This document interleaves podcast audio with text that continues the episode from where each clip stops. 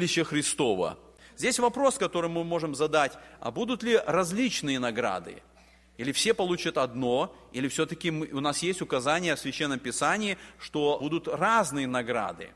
Один пример – это притча о минах. Вы помните, Луки 19 глава, и когда идет уже подведение итога, вот после того, когда господин раздал эти мины, и когда пришли эти рабы, и сказано, хорошо, добрый и верный раб, за то, что ты в малом был верен, возьми у управления 10 городов. Второму говорит, возьми 5. То есть мы видим уже вот в этой притче это указание на то, что воздаяние, оно будет дано в зависимости от служения, в зависимости от того, что сделано. То есть притча показывает там различия в наградах.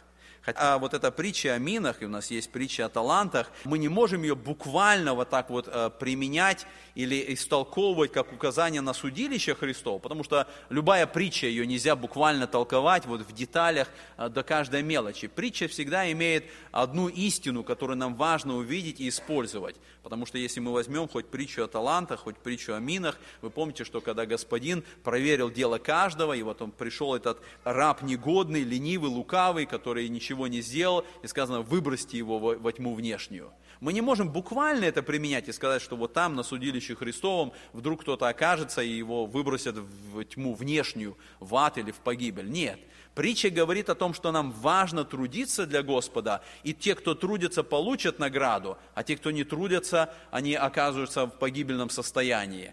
Но вот эта притча, она говорит о том, что награды будут разные. Еще один текст из Нового Завета, это 1 Тимофея 3,13, сказано, «Ибо хорошо служившие приготовляют себе высшую степень и великое дерзновение вере во Христа Иисуса». Итак, мы видим, что награды будут отличаться – они будут разные. И вот здесь я хочу вот на следующей иллюстрации, чтобы мы увидели, немножко может быть мелко, но мы сейчас более подробно пройдем то, что в Священном Писании мы находим те награды, которые обещает дать Господь. Мы находим в Священном Писании пять венцов, которые перечисляются как награды, и мы находим семь наград из книги Откровения – мы не будем подробно останавливаться вот на этих семи наградах, если вам интересно, вы можете прочитать. Это вторая, третья глава книги Откровения, где Господь обещает вот эти награды. Он говорит, дам вкушать от дерева жизни, не потерпит вреда от второй смерти, дам белый камень и новое имя, дам звезду утреннюю, сказано, дам облечься в белые одежды, дам новое имя, дам сесть со мной на престоле. И каждый раз сказано побеждающий, побеждающий не тот, кто просто спасен, а тот, кто побеждает. И это, это как раз воздаяние. Это как раз награды, э, вот э, те семь наград, которые мы находим, за то доброе служение, которое совершал христианин, когда он был победителем. Но вот эти вот пять венцов, которые мы находим, э, мы сейчас немножко, уже времени у нас не так много, но хотя бы коротко мы остановимся на каждом из них, чтобы увидеть, что это за венцы и за что будет даны каждый из этих венцов. Итак, первый венец, который мы находим, называется венец жизни. И смотря на эти тексты, которых э, используется это указание, мы можем сделать заключение, что это венец стойкости. Посмотрите, Откровение 2.10 сказано, «Не бойся ничего, что тебе надобно будет претерпеть. Вот дьявол будет вергать из среды вас в темницу, чтобы искусить вас, и будете иметь скорбь дней десять. Будь верен до смерти, и дам тебе венец жизни». Из этого текста мы видим, что венец жизни будет дан мученикам, те, кто претерпели смерть за Христа. Здесь сказано, будь верен до смерти, даже тогда, когда умереть нужно, даже когда пострадать за Господа нужно. И Господь говорит, я дам тебе венец жизни. Иакова мы читаем 1 глава 12 стих, сказано, блажен человек, который переносит искушение, потому что, быв испытан, он получит венец жизни, который обещал Господь любящим его, любящим его. И сказано также тем, кто вот стойкие были в этих искушениях, переносили эти искушения. Это самые разные искушения. Особенно, вот я думаю, что это венец жизни будет для страдальцев, для тех, кто были мучимы или умерли за веру в Господа нашего Иисуса Христа. Второй венец, который мы находим, это венец славы. И, э, скорее всего, этот венец будет дан как венец служения. Посмотрите, мы находим указание в 1 Петра 5 главе. Это обращение к пастырям. И сказано, пастыри, я умоляю, пасите Божье стадо, какое у вас, надзирая за ним непринужденно, но охотно и богоугодно, не для гнусной корости, но из усердия, и не господствуя над наследием Божиим, но подавая пример стаду. И когда явится пастырь и начальник, вы получите неувидающий венец славы. Вот этот венец славы, он как-то больше определяется здесь к пастырям, тем, кто несли вот это служение пасторства. И Господь обещает верным служителям дать этот венец. Третий венец, который мы находим, это венец похвалы. Венец похвалы – это больше венец благовестия тем, кто проповедует и несут эту благую весть. Об этом пишет Павел в 1 Фессалоникийцам 2 главе. Обращаясь к этой церкви, которой он проповедовал, он говорит, «Ибо кто наша надежда или радость, или венец похвалы, не и вы ли пред Господом нашим Иисусом Христом в пришествии Его? Ибо вы слава наша и радость». Он обращается к этой церкви, которую он проповедовал, и они приняли это слово. И он говорит, вот вы вы мой венец похвалы. Он, он имеет эту уверенность, что когда он предстанет пред Господом, вот за то, что он эту э, проповедь нес, и они уверовали, Господь даст ему венец похвалы. И вот как пример этому э, мы находим в Даниила, помните, написано 12 глава 3 стих, сказано, «И разумные будут сиять, как светило на тверди, и обратившие многих к правде, как звезды во веки навсегда».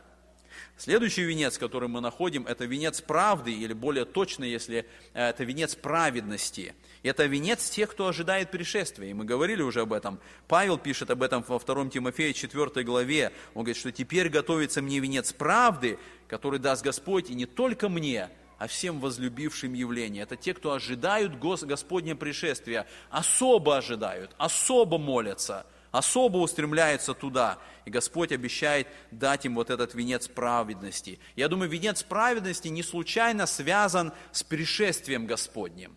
Потому что человек, который в грехе живет, он не ожидает пришествия. Он не думает о пришествии. Человек, который ожидает пришествия, думает о пришествии, он живет в праведности, он живет святой жизнью, он готовится к этому. И поэтому вот здесь вот это есть связь, венец праведности – тем, которые ожидают пришествия. И, наконец, последний, пятый венец – это венец нетленный, и это венец э, особой дисциплины. Апостол Павел упоминает этот венец в 9 главе 1 Коринфянам. Э, мы читали этот текст, он говорит, все подвижники воздерживаются от всего, те для получения венца тленного, а мы нетленного. И потому я бегу не так, как на неверное, бьюсь не так, чтобы только бить воздух, но усмиряю и порабощаю тело мое, дабы, проповедуя других, другим самому не остаться недостойным. Это венец, который будет дан тем, кто дисциплинирует себя, контролирует себя, тем, кто может держать себя, тем, кто может порабощать тело свое, вот как Павел пишет здесь.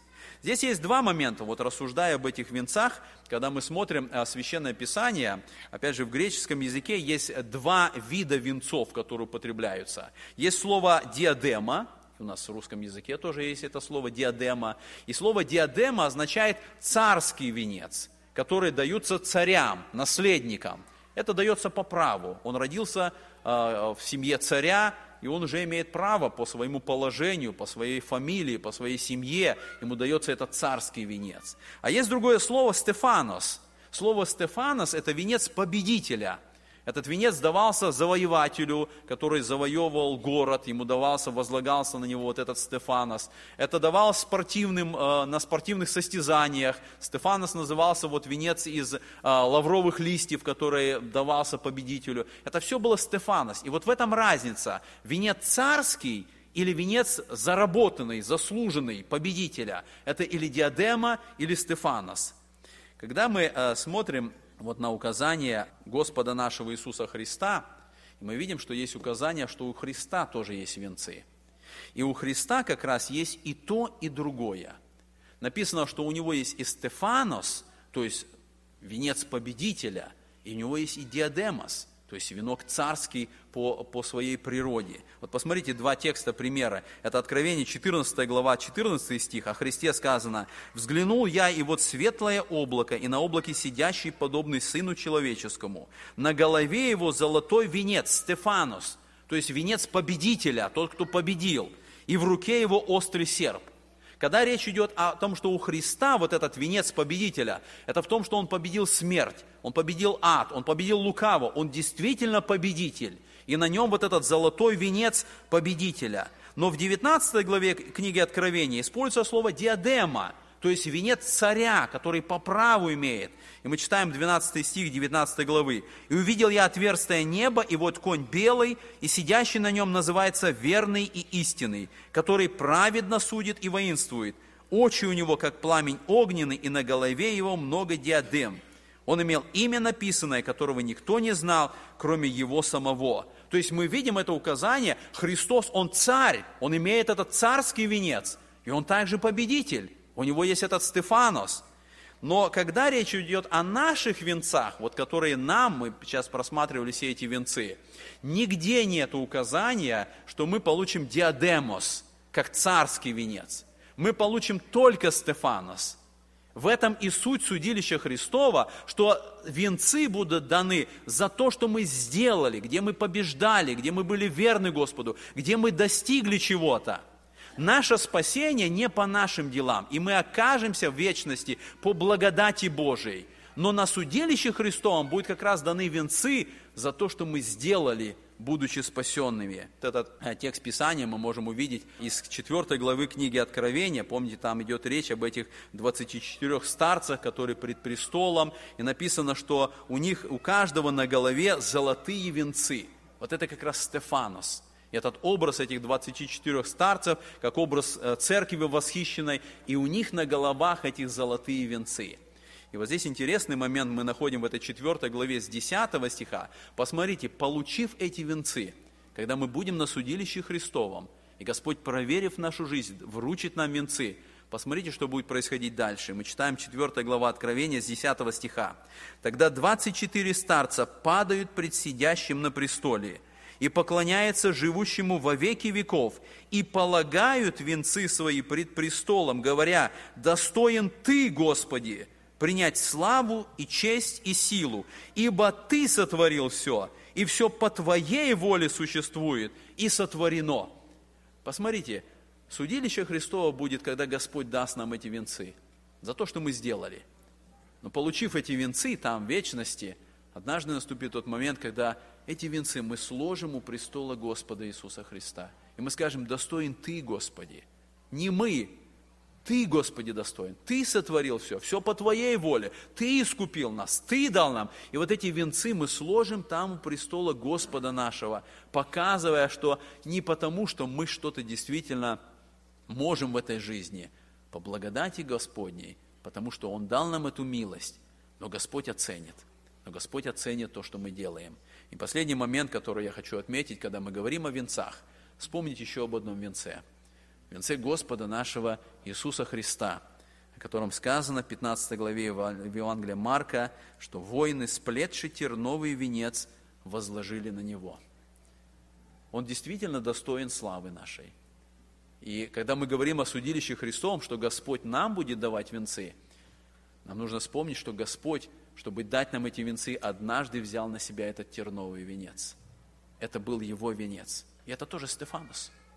Он взял на себя этот терновый венец, чтобы мы однажды оказались на этом событии судилища Христова пред Господом и получили из Его рук вот эти венцы и жизни, и похвалы, и славы. Именно поэтому апостол Павел говорит в 8 главе послания римлянам, «Сей самый Дух свидетельствует Духу нашему, что мы дети Божии». А если дети, то и наследники, наследники Божии, сонаследники же Христу, если только с Ним страдаем, чтобы с Ним и прославиться. Если в этой жизни мы идем Его путем, следуем за Господом, служим Ему, оказываемся верными Господу, Господь обещает, мы с Ним прославимся, мы там в вечности однажды будем. Следующая тема – это брак Агнца брак Агнца. Браки бывают разные, и э, вот э, когда мы слышим это слово, слово брак, мы э, разные можем браки представить. Есть пышные браки, есть скромные браки, но какой бы ни был брак, а, обычно а, есть как бы две характеристики в каждом браке. Первое – это радость, это радостное событие, это не печальное какое-то событие, это радостное событие. И второе – это торжественное событие. Это может быть скромный брак, но всегда есть радость и есть торжественность. Это не просто вот что-то такое обыденное, это торжественное событие. И на протяжении всей истории, вот самого начала, когда Бог сотворил первых людей, Адама и Еву, когда был первый брак сотворен, уже вот с этого идет этот образ брака. И мы видим, что с самого начала брак это не было просто, когда два человека просто решили жить вместе – мы видим с самого начала, когда Адам уже произносит слова, он, он видит Еву, которую Бог сотворил, и он говорит, это кость от кости моей и плоть от плоти, и она будет называться женой, ибо взята от мужа. И вот в, это, в каждом браке присутствует, что брак начинается с особого момента, с особого обещания, с особых слов начинается уже а, последующая жизнь. И вот в самом э, этом названии, которое мы видим, которое мы встречаем в Слове Божьем, брак Агнца, для нас есть указание на то, что любой брак, который на, всю, на протяжении всей истории э, был создан, он по сути своей, он должен указывать вот на это событие, о котором мы будем сегодня рассуждать. Он должен указывать на брак Иисуса Христа и Его церкви – в этом основная духовная истина и духовное значение любого брака. Муж и жена в своем семейном союзе, они должны отражать Иисуса Христа и церковь. И даже вот, когда мы говорим об этом, э, вот даже все современные эти проблемы, которые есть у нас в Америке, в штате, все, что связано с однополыми браками, мы видим, истина начинается в бытие. В бытие там начинается то, что Бог определил как брак, Бог определил как семья. И вот сегодня мы будем говорить, брак Ангца – это Христос и церковь. По сути своей Христос, Он отличается от церкви. Христос – это Господь, это Господин. Церковь – это спасенные люди. И вот они вместе соединяются вот в этом браке, о котором мы будем рассуждать. Э, давайте посмотрим еще раз на эту схему, о которой мы говорим, для того, чтобы раз продвигаемся дальше и рассматриваем а, следующую тему, чтобы мы как-то были а, вот в курсе, где мы находимся. Мы с вами рассматривали вот это событие восхищения церкви, и здесь мы касались воскресения мертвых. Потом мы говорили, что следующее событие – это будет судилище Христова. И вот теперь мы находимся вот здесь вот, следующий момент – это брак Агнца брак Агнца, следующее событие, которое происходит там на небесах, где Христос находится со своей церковью, которая будет после э, судилища Христова. Давайте прочитаем текст Писания. Основной текст Писания, который э, рассматривает, в котором затрагивается это событие. Это книга Откровения, 19 глава, я прочитаю с 6 э, по 9 стихи. Книга Откровения, 19 глава, 6 по 9 стихи. И слышал я как бы голос многочисленного народа, как бы шум вод многих, как бы голос громов сильных, говорящих «Аллилуйя!» ибо воцарился Господь Бог Вседержитель. Возрадуемся и возвеселимся, и воздадим Ему славу, ибо наступил брак Агнца, и жена его приготовила себя. И дано было ей облечься в весон чистый и светлый, весон же есть праведность святых.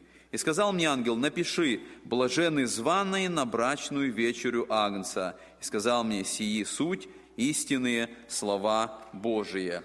Вот этот текст, который описывает это событие, такой основной текст, который напрямую касается а, этого события, о котором мы говорим. Кроме этого, есть другие тексты, которые а, добавляют детали, которые говорят вот более а, какие-то моменты, добавляют к этому событию. И вот когда мы будем рассматривать сейчас, первое, что, чего бы я хотел, чтобы мы коснулись, это посмотреть, кто же будут участниками этого брака.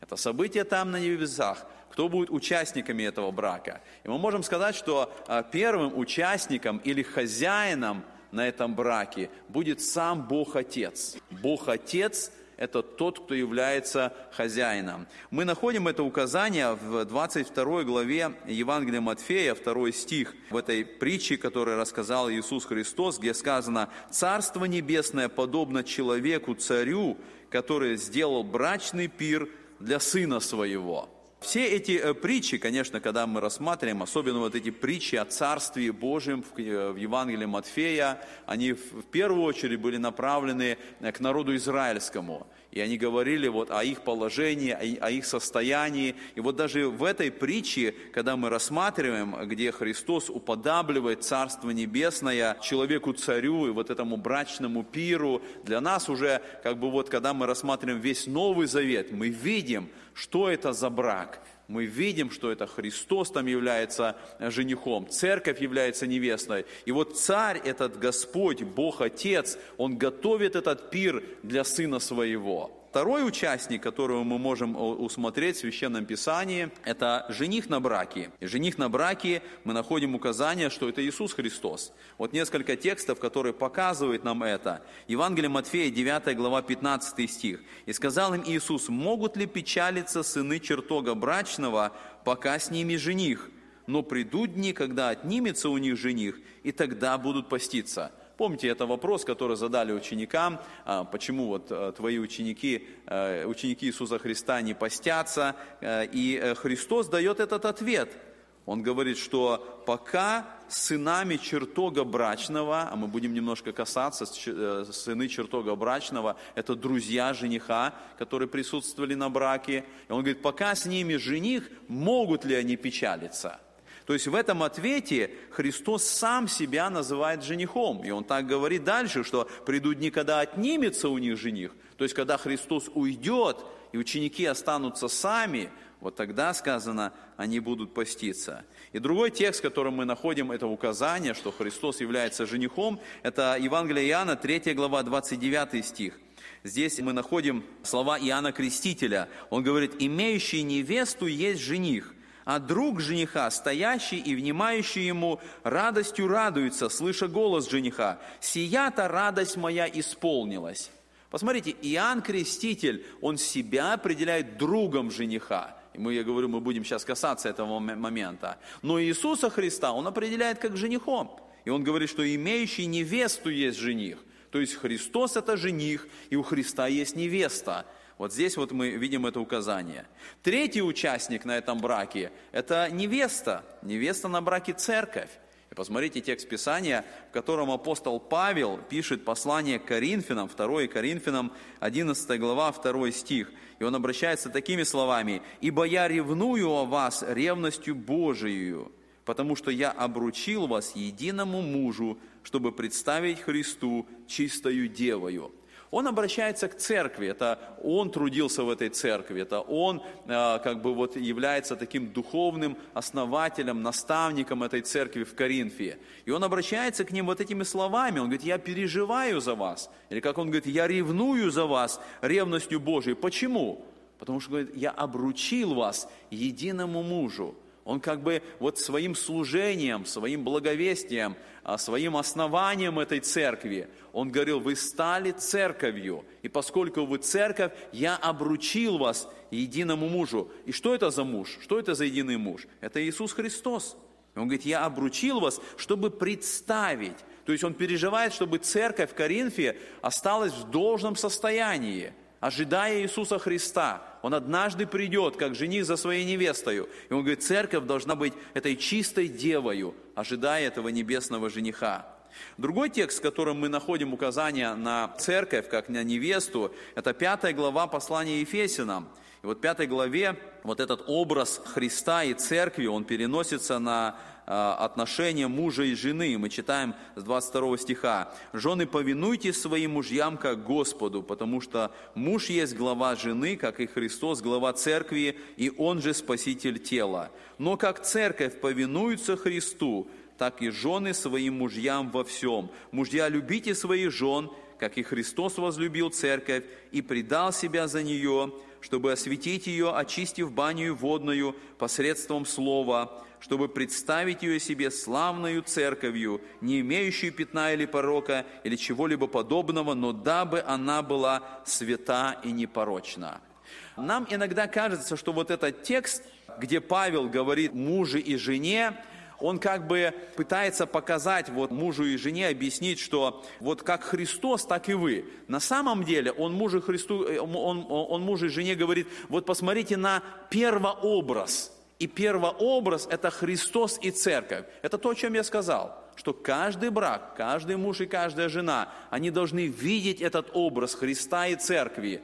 Христос и Церковь показывают эти правильные взаимоотношения, которые должны быть у каждого мужа и у каждой жены. И мы видим здесь это указание, что Церковь повинуется Христу, и жены так должны повиноваться своим мужьям. Мужья должны любить своих жен, потому что Христос возлюбил свою Церковь, и Он заботится о ней, и сказано, Он предал себя за нее. Для чего? Чтобы осветить ее, очистить ее, чтобы представить себе славную церковью, чтобы не было пятна или порока, чтобы она была святая и непорочна, чтобы она была приготовлена, чтобы она была приготовлена к этому моменту, когда состоится вот этот самый брак. Еще один момент, который мы вот прочитали в отношении церкви, мы видим в этой 19 главе книги Откровения, сказано, «И дано было ей облечься весон чистый и светлый». Весон же есть праведность святых.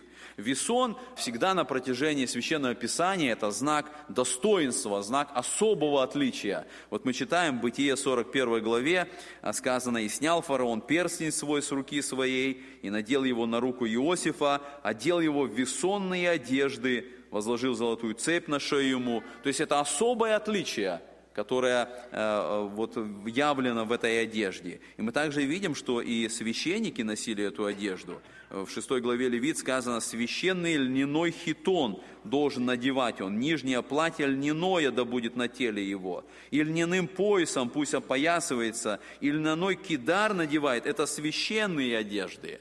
Вот у нас э, эти два слова переведены по-разному. Весон, и тут сказано льняные одежды. Хотя по сути это одно и то же слово – Одно и то же слово употребляется и там, и там. И мы видим, что церкви будет особое отличие дано в том, что она будет облачена в этот э, весон. И, наконец, последнее, что мы находим из участников на этом браке, это гости. Гости, которые будут на браке. И мы еще раз посмотрим на этот текст, Откровение 19 глава, 9 стих. «И сказал мне ангел, напиши, блаженный званый на брачную вечерю Агнца». То есть мы видим в этом тексте э, книги Откровения сказано, что наступил брак Агнца, жена приготовила себя, и потом несколько позже, через несколько стихов, сказано «блажены званые на брачную вечерю Агнца». То есть как бы мы видим указание на вот эти два момента – сам брак и потом брачная вечеря – то есть само бракосочетание и пир, как, это и у нас происходит. Само событие брака и потом пир, который происходит. И мы видим, что вот на эту брачную вечерю, на сам пир будут приглашены гости. И они будут вот на, а, также радоваться на э, этом пиру. Мы можем еще некоторые указания найти на э, то, что на брачном пире будут гости. Евангелие Матфея, 22 глава, 10 стих. Опять же, вот эта притча, которую рассказывает Христос о браке, и сказано, и рабы те, выйдя на дороги, собрали всех, кого только нашли, и злых, и добрых, и брачный пир наполнился возлежащими. Помните, как Христос рассказывает эту притчу о званых, о том, что было много званых, но мало избранных. Это как раз были гости – в этой притче рассказывается о гостях, которые должны прийти. Еще один текст, который а, тоже показывает нам подобную мысль, это 25 глава Матфея, 10 стих. Это уже а, притча о десяти девах. Здесь сказано, когда же пошли они покупать, пришел жених, и готовые вошли с ним на брачный пир, и двери затворились.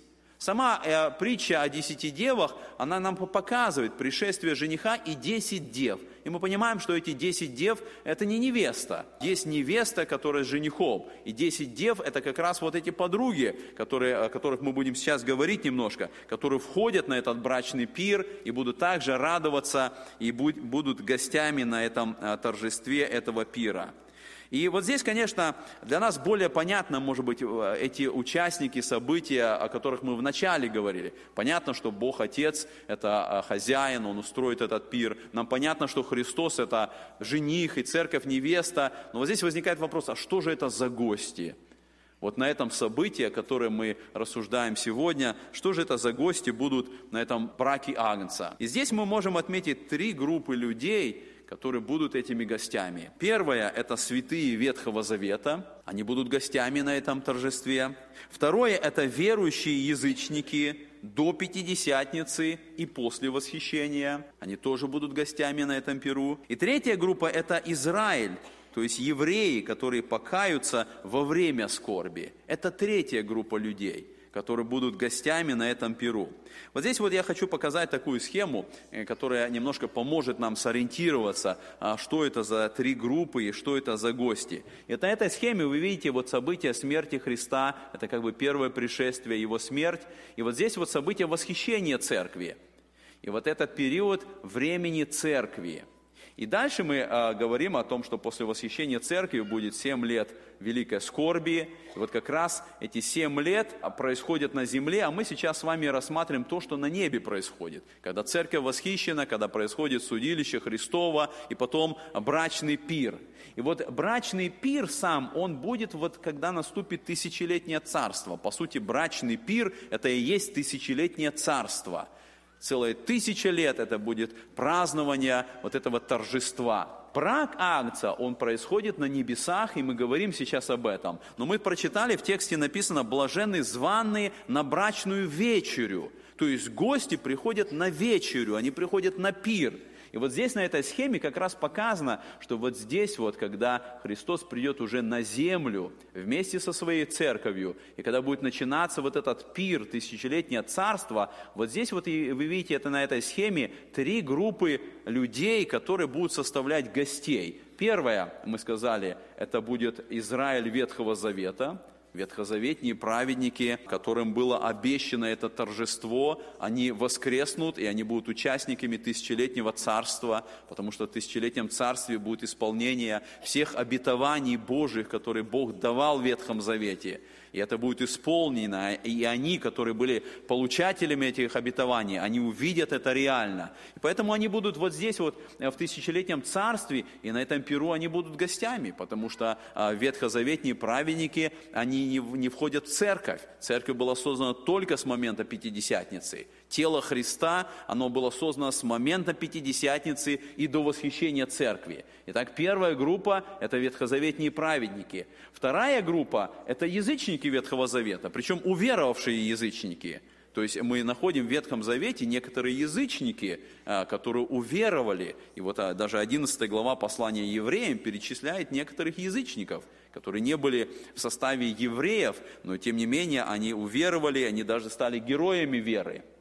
И вот они также будут участниками и будут гостями на этом перу. И третья группа людей – это уже события великой скорби. Семь лет великой скорби, а, о которых мы будем рассуждать, показывает нам, что некоторые люди, они придут от великой скорби – то есть это те, кто не примут начертания зверя, не поклонятся Антихристу, которые будут убиты за а, свою веру, за свидетельство. И вот здесь вот, когда э, перед наступлением тысячелетнего царства, мы читаем книги Откровения, сказано, что они воскреснут – они воскреснут, чтобы быть участниками тысячелетнего царства. Вот это и есть эти три группы людей, которые на этой брачной вечере или на этом перу, который будет в тысячелетнем царстве, будут являться этими гостями на перу.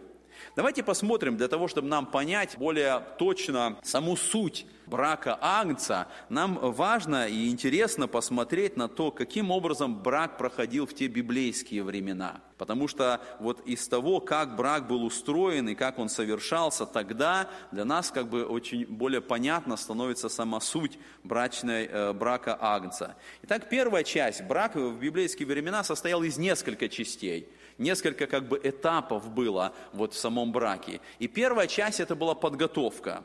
Когда мы смотрим с вами на то, как вот на протяжении э, всего э, Священного Писания описывается, мы видим, что был поиск невесты. Вы помните, Авраам посылает своего раба, чтобы он нашел невесту, и он идет для того, чтобы искать, это 24 глава Бытие. Мы с вами находим указание, что необходимо было найти невесту из одного родства. И Авраам говорит, не бери из тех народов, не бери из язычников, пойди вот туда, и ты там должен найти. Мы находим с вами указание, что был запрещен брак между между близкими родственниками. Это 18 глава Левит говорит. Мы также с вами находим указание, что был а, тот, кто назывался друг жениха.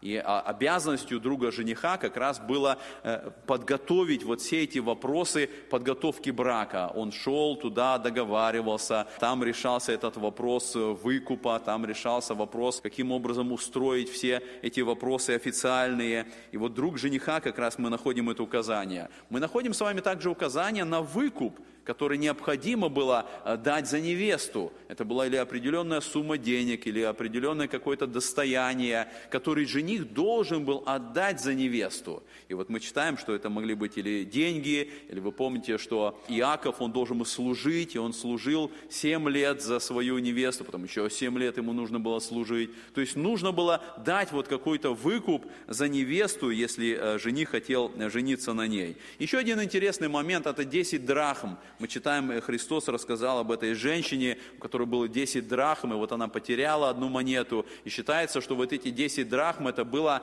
часть как бы ее подарка свадебного, который она носила на себе. Это эти монеты, которые, были вот, которые нанизаны были на какую-то веревочку, и она носила. Это было указание на ее свадебный подарок и на ее замужи... Э, состояние замужества. Почему, когда она потеряла одну монету, это действительно трагедия была для нее. Она искала, она пыталась найти вот эту монету. Вот это мы посмотрели несколько моментов, что была подготовка, прежде чем решается вопрос брака. Следующий момент, э, который мы с вами можем увидеть, это был вопрос обручения. И вопрос обручения, вот когда мы касаемся вопроса брака, когда уже состоялась вот эта договоренность, когда выкуп был внесен, тогда это, с этого момента считалось, что обручение состоялось. Сам брак, мы читаем указание такое, что э, жених приходил вечером с друзьями, они приходили к невесте, невеста должна была ожидать, и невеста должна быть готова в этот момент, она должна быть в покрывале, покрыта э, вот этим покрывалом, и мы читаем в книге Откровения, 21 глава, 2 стих, написано, что она должна как невеста, украшенная для мужа своего. За период вот этого от обручения до брака проходило примерно один год. И за этот один год жених строил дом, готовил дом, где они должны жить, а невеста готовила как раз вот это свадебное платье. И когда жених приходил, она должна быть уже готова, и мы даже с вами находим вот книги Иеремии 2.32, написано, помните, сказано, «Забудет ли невеста а, свадебный наряд свой?» То есть это было настолько дорого для нее этот наряд, в котором она находилась, что считалось нереальным, что она вообще забудет его. Также в этот момент вместе с невестой были и девы, подруги, подруги, они также ожидали приход жениха для того, чтобы сопроводить невесту или подругу свою вот в этот дом жениха, новый дом, в, который они будут, в котором они будут жить. Мы читаем также указание, что жених тоже приходил в наряде. Почему сказал? Это был особо торжественный момент. И мы читаем вот Исаии 61 главе, сказано, как на жениха возложил венец и как невесту украсил убранством. То есть мы видим, у них особые были наряды, которые они готовили для этого брачного торжества. И также я уже говорил, что с женихом приходил друг жениха, вот Иоанна 3,29, и сыны чертога брачного, это Матфея 9,15. То есть это друзья жениха, которые сопровождали его вот в этой брачной торжественной процессии. После того, когда жених пришел в дом своей невесты, при встрече жениха и невесты, покрывало снималось невесты, возлагалось на плечи жениха, и вся вот эта процессия, она направлялась в дом жениха. И мы с вами а, можем несколько деталей еще здесь отметить, что когда вся эта процессия торжественная, радостная, и во время вот этой процессии э, были пения, была музыка, мы читаем у Иеремии 16 главе 9 стих написано «Голос радости и голос веселья, голос жениха и голос невесты». Вот это было как бы момент самого брака, вот этого официального момента, который э, происходил. И следующий момент, который мы находим, это был сам брачный пир. Сам брачный пир. А невеста и жених садились под особо специальным сделанным навесом, вот даже на этой иллюстрации, может быть, не сильно хорошо видно, специальный навес был сделан, на котором они садились. Один текст Писания, которым говорят, что вроде бы он немножко указывает даже на этот навес, это песнь песни 2.4. Сказано, он вел меня в дом пира. То есть это было особо приготовленное место, на котором вот восседали жених и невеста. Мы читаем с вами, что пиром распоряжался тот, кто назывался распорядитель пира. Это так вот было в, на браке в Кане Галилейской. Мы читаем с вами указание, что на браке было обильное угощение, Пир иногда длился семь дней, вот как мы читаем книги судей, помните, о Самсоне сказано. Гости на пиру были свидетелями того, что брак действительно состоялся. И вот в 29 главе Бытия сказано, Лаван созвал всех людей того места и сделал пир.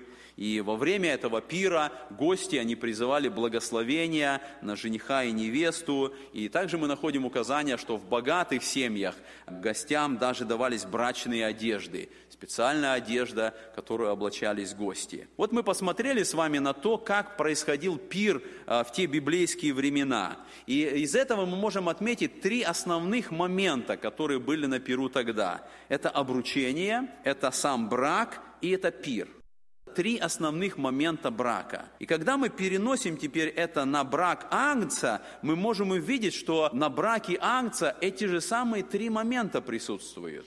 Посмотрите, первое, что мы можем отметить, это то, что Христос избрал церковь и заплатил выкуп за нее – это так, как вот состоялось это обручение тогда, когда жених э, договаривался, он приходил, и он вручал вот этот выкуп за невесту, и с этого момента они были обручены. Вот так, как Мария и Иосиф, они были обручены. Они с этого момента даже уже назывались муж и жена, хотя они не жили как муж и жена потому что в этот период обручения жена или невеста жила в доме родителей, и, и жених он жил отдельно, но они уже назывались э, мужем и женой. И вот Христос избрал церковь и заплатил цену. Посмотрите, мы читаем об этом 1 Коринфянам 6 глава. «Не знаете ли, что тела ваши – суть храм живущего в вас Святого Духа, которого имеете вы от Бога, и вы не свои? Ибо вы куплены дорогою ценою, Посему прославляйте Бога и в телах ваших, и в душах ваших, которые суть Божие. Второй текст, который подтверждает это, это 1 Петра, 1 глава. «Зная, что нетленным серебром или золотом искуплены вы от суетной жизни, преданной вам от отцов, но драгоценной кровью Христа, как непорочного и чистого агнца». Христос заплатил выкуп. И с этого момента, когда на Голгофе Он пролил кровь, и эта кровь стала нашим искуплением, это и был момент обручения.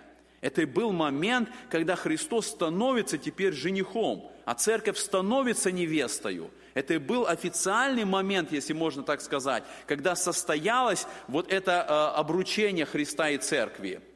И потом мы говорили, после обручения был период – в то время был период год, когда шла подготовка к браку, к тому моменту, когда жених вдруг должен прийти за невестою. И вот мы переносим это на отношения Христа и церкви, и мы видим, что на Голгофе я обручение. Почему Павел и говорит Коринфянам, я обручил вас Христу, как непорочную деву. И теперь период времени до момента, когда жених должен прийти за своей невестой – вот мы как раз и находимся в этом, в этом периоде, и мы ожидаем этого блаженного упования. Мы ожидаем явления славы Господа, когда Он как жених приходит за своей невестою, за той, которую Он заплатил выкуп. И вот мы читаем этот текст Писания – а, написано в Евангелии Иоанна, 14 глава. «В доме Отца моего обители много, а если бы не так, я сказал бы вам, я иду приготовить место вам, и когда пойду и приготовлю вам место, приду опять и возьму вас себе, чтобы вы были где я». Посмотрите, как жених, он было время, он готовил дом, он готовил это место до того, чтобы все было готово, и потом прийти взять невесту. Так же и Христос. Он говорит, я пошел и готовлю это место. И когда приготовлю, приду и возьму вас себе, чтобы вы были, где я. И мы читаем вот об этом событии прихода, 1 Фессалоникийцам 4 глава, что при возвещении, при гласе Архангела Господь сойдет с неба. И это будет момент вот этой встречи, когда жених придет за своей невестой, когда будет этот момент, э, когда небесный жених придет за невестой. И третий момент, третий момент мы говорили, это сам брачный пир. Так было тогда, и мы видим, что так же будет и на этом брачном пире Иисуса Христа. И пир начнется с брачной вечери, то есть вот это момент, который мы сказали, сам брак на небесах, и потом брачная вечеря, которая продолжится в тысячелетнем царстве целая тысяча лет это будет пир. Я говорил, что в богатых семьях тогда пир был семь дней, может быть, даже иногда больше. Если э, хозяин брака хотел показать вот богатство свое, он хотел показать свое положение, брачный пир Иисуса Христа будет тысячу лет – это как раз вот это будет событие. И мы читали об этом, написано Откровение 19 глава, «Возрадуемся и возвеселимся, и воздадим Ему славу, ибо наступил брак Агнца, и жена его приготовила себя». Мы посмотрели вот на то, как будет происходить брак Агнца. И коротко остановимся, а что же, в чем же сущность этого брака? Мы сравнили это с браком на Древнем Востоке, Но а как же нам понимать саму суть? Почему будет это событие?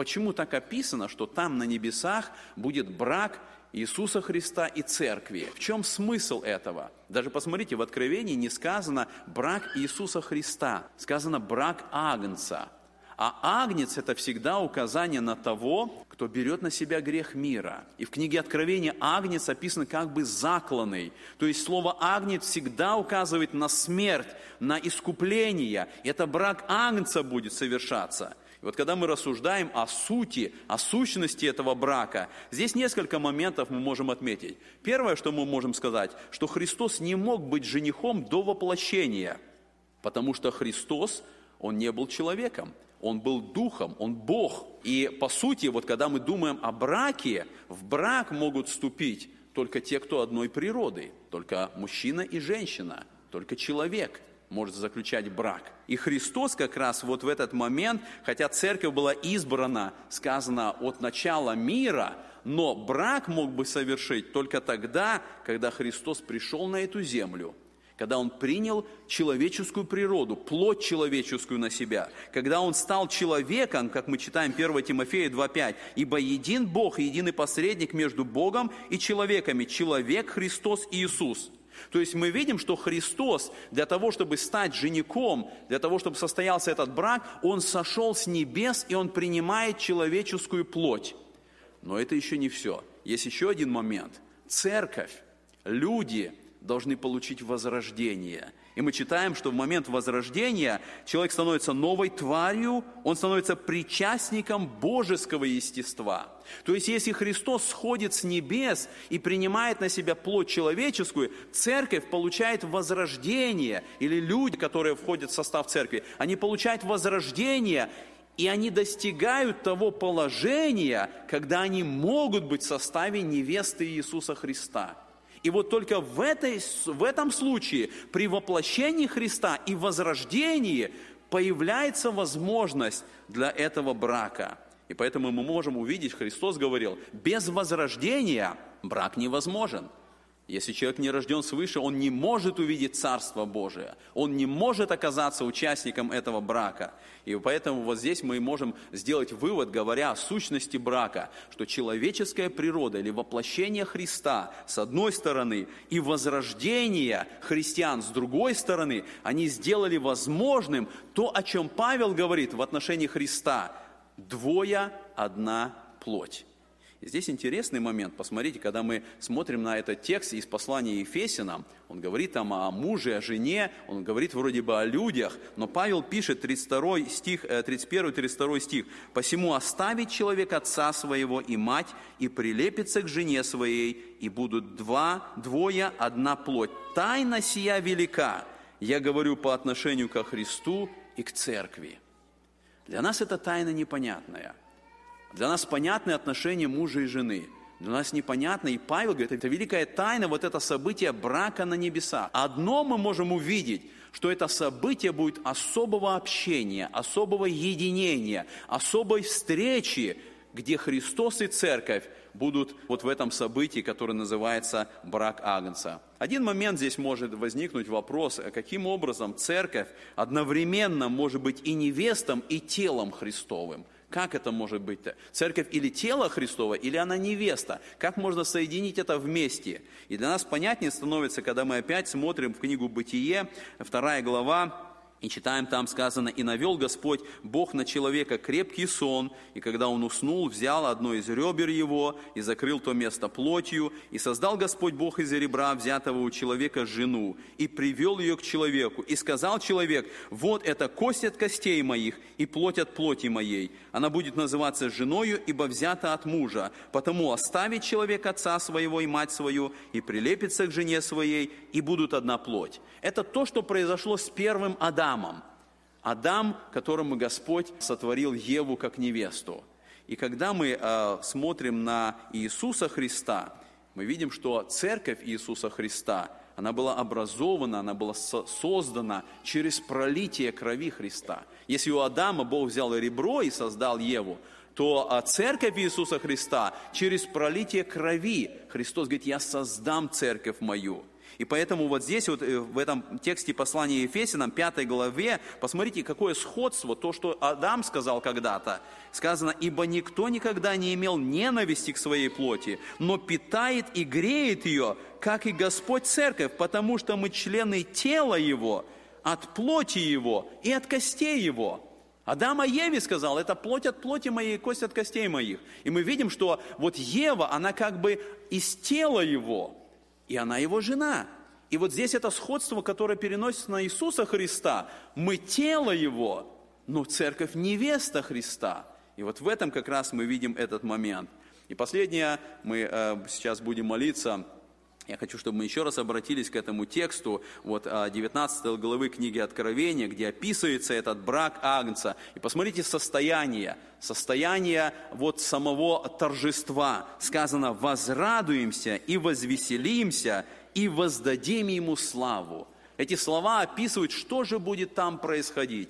Как будет происходить этот брак? Возрадуемся и возвеселимся, и воздадим ему славу потому что вот он брак Агнца, вот оно состояние. И поэтому дай нам Господь, чтобы мы, э, рассуждая об этом, понимали, это наше место там. Господь нам это место приготовил.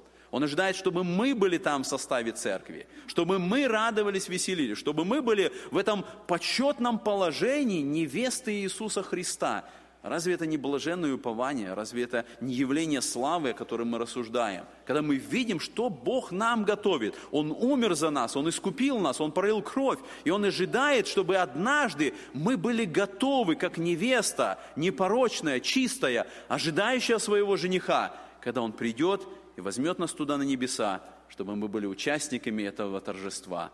Благослови нас, Господь, быть готовыми к этому. Аминь.